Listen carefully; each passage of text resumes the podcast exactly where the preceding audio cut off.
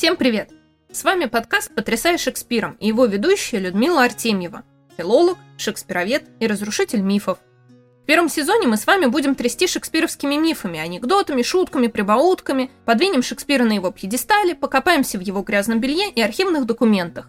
И, может быть, стряхнем наконец с него пуль собственных проекций. Часто я слышу такое восклицание. Ну как один человек мог написать столько гениальных пьес?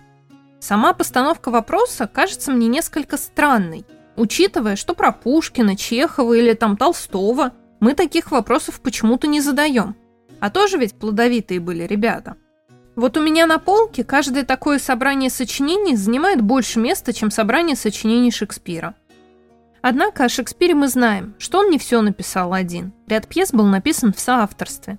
И это совершенно нормально. В то время многие так делали. Когда мы говорим об авторстве в елизаветинские времена, мы можем обратиться к двум типам свидетельств – внешние и внутренние, то есть полученные на основе анализа самого текста, который мы исследуем. К внешним свидетельствам относятся указания авторства при публикации текста – а также это может быть личная переписка или записи об оплате работы тех или иных драматургов. Например, в журналах управляющего театра Филиппа Хенслоу есть записи о том, каким драматургам и за какую пьесу сколько было заплачено. Поскольку написание пьес было способом заработка, то чем быстрее драматург писал пьесу, тем быстрее он получал оплату за свой труд. Часто драматурги писали в соавторстве просто, чтобы дело двигалось быстрее. Один драматург мог написать костяк пьесы, общий набросок сюжета, а работа над теми или иными актами или сценами распределялась среди остальных. Это могло быть, например, жанровое распределение. Кому-то лучше удавались комедийные сцены, а кому-то серьезные и трагические. Что интересно, так это то, насколько в этом всем они были похожи на нас. По записям Хенслоу и его переписки с некоторыми драматургами мы знаем, что последние брали авансы за еще не написанные пьесы, пропускали порой дедлайны, извинялись, брали еще аванс и честно-честно обещали все сдать к новым дедлайнам. Знакомы, не правда ли? Не всегда, правда, практика соавторства приносила драматургам лишь дополнительные доходы. Иногда от этого были одни проблемы. Например, Бен Джонсон написал небольшой фрагмент в сатирической пьесе «Собачий остров». А затем власти сочли пьесу слишком неприличной и посадили всех драматургов-соавторов, которые не успели убежать, в тюрьму, включая несчастного Джонсона. О Шекспире же у нас таких сведений нет. Не сохранилось дневников или переписки, в которой бы освещались подробности того, как и о чем он договаривался со своими соавторами.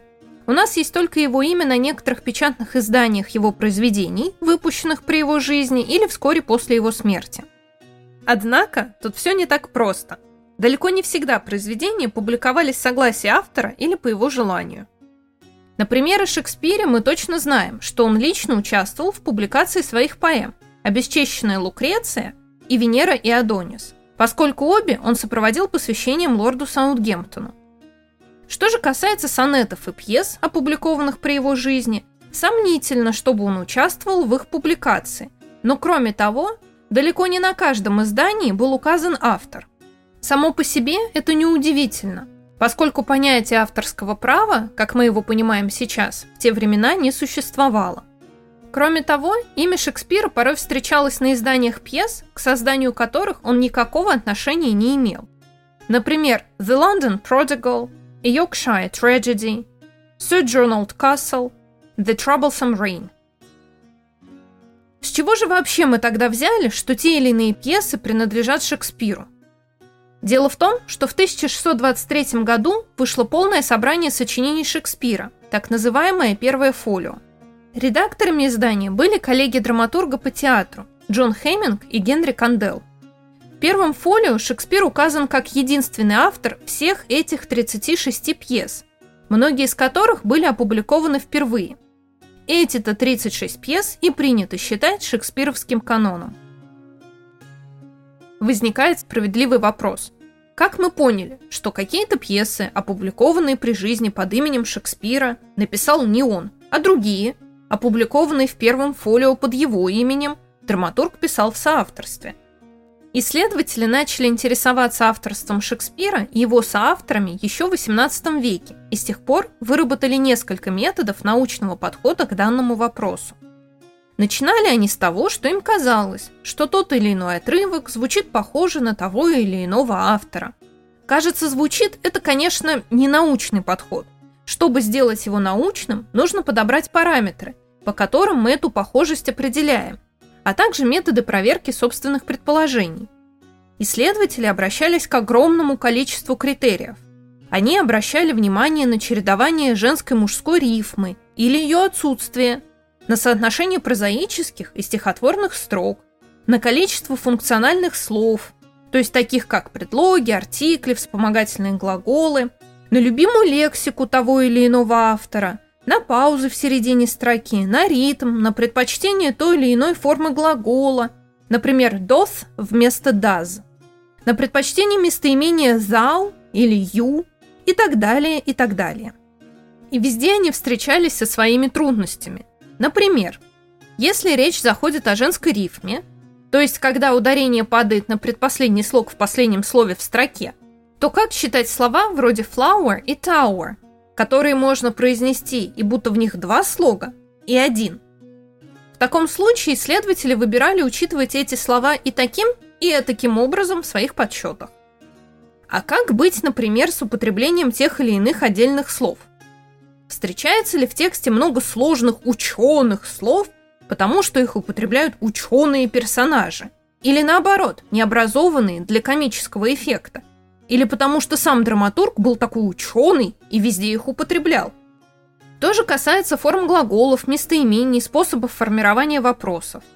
Но кроме сложности с точным определением параметров искомого и необходимостью учитывать контекст, у исследователей были и другие трудности, общие для каждого подхода. Во-первых, Какие тексты сравнивать? Что и где считать?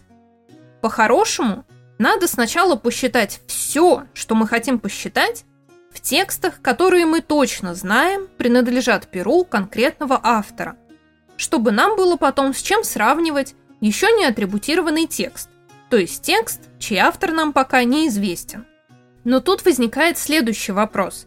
Если мы в результате различных исследований пришли к выводу, что та или иная пьеса на самом деле не принадлежит перу автора или принадлежит не целиком, нам ее исключать из канона текстов, с которым мы работали, или нет? Вроде бы исключать, ведь автор ее не писал. Но если мы исключим, то это разрушит всю нашу статистику всех наших подсчетов, на которую мы изначально опирались при атрибуции. И надо, наверное, пересчитывать Другая проблема – это неравнозначные размеры канонов различных авторов.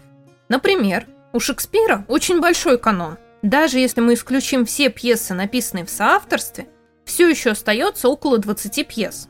А у Томаса Кида, автора испанской трагедии, всего одна пьеса. Как же быть? Тут обычно предлагается два решения. Во-первых, можно договориться, что мы у каждого автора возьмем по тысяче строк, например, их и будем сравнивать. Проблема тут в том, что все искомые нами черты не распределены по пьесам равномерно.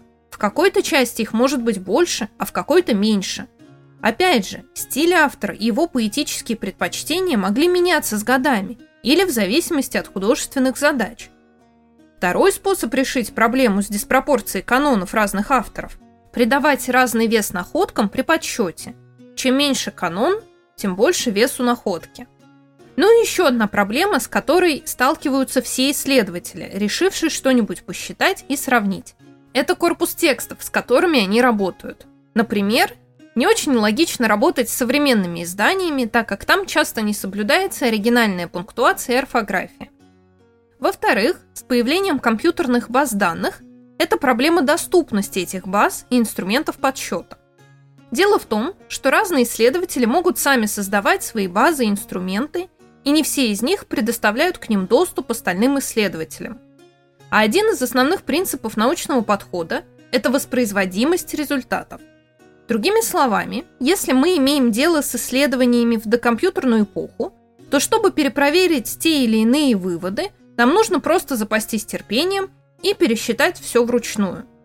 Если же речь идет об электронных базах данных, то неплохо бы иметь к ним доступ. Ну и второй важный принцип, которого придерживаются исследователи авторства и соавторства, это отрицательная проверка. Если наши подсчеты указывают, что изучаемый отрывок по всем параметрам подходит к канону одного автора, нужно убедиться, что он не соотносится с канонами других авторов. Другими словами, любое найденное нами сходство может не быть уникальным и определяющим. Итак, что же нам делать? Определиться, по каким параметрам мы будем сравнивать наших авторов. Определить критерии подсчета, выбрать способ решения проблемы с диспропорцией канонов, подсчитать интересующие нас параметры в тексте, который однозначно принадлежит перу одного автора, затем в тексте, который однозначно принадлежит перу другого, затем посчитать все то же самое в неатрибутированном тексте. Затем проверить, точно ли полученные нами результаты могут указывать только на одного автора, а не на какого другого не могут. Ну и, конечно, предоставить коллегам доступ к своим базам данных и инструментам, чтобы они могли воспроизвести наш результат. Или не могли, и тогда нам придется что-то дорабатывать в своем методе. Вернемся же к Шекспиру.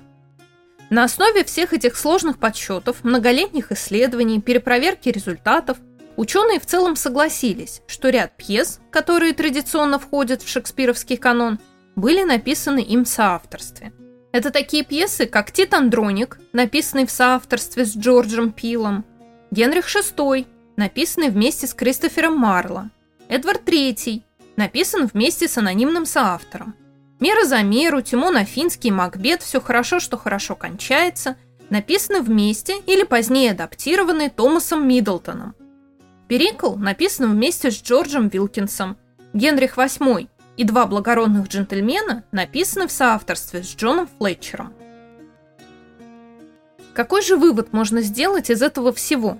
Кроме того, что исследователи авторства выполняют невероятно кропотливую, утомительную и объемную работу. Я думаю, что в этом мифе Шекспир больше, чем во всех остальных случаях, стал жертвой нашей любимой дихотомии. Либо он должен был мочь все сам, потому что гений, либо не мог ничего, потому что вы эту деревенщину видели вообще. И в итоге настоящему историческому Шекспиру не нашлось места в нашем культурном пространстве. Безусловно, что он был достаточно плодовитым драматургом, как безусловно и удача, благодаря которой до нас дошли все эти пьесы. Но правда также и в том, что Шекспир не так, чтобы отличался от своих современников. Он жил как все и работал как все – а это значит, что время от времени он писал свои пьесы в соавторстве с драматургами-современниками. И думаю, не видел в этом ничего плохого. На этом я с вами не прощаюсь. Подписывайтесь, донатьте, пишите комментарии, задавайте вопросы, спорьте и уточняйте. До новых мифов. Пока-пока.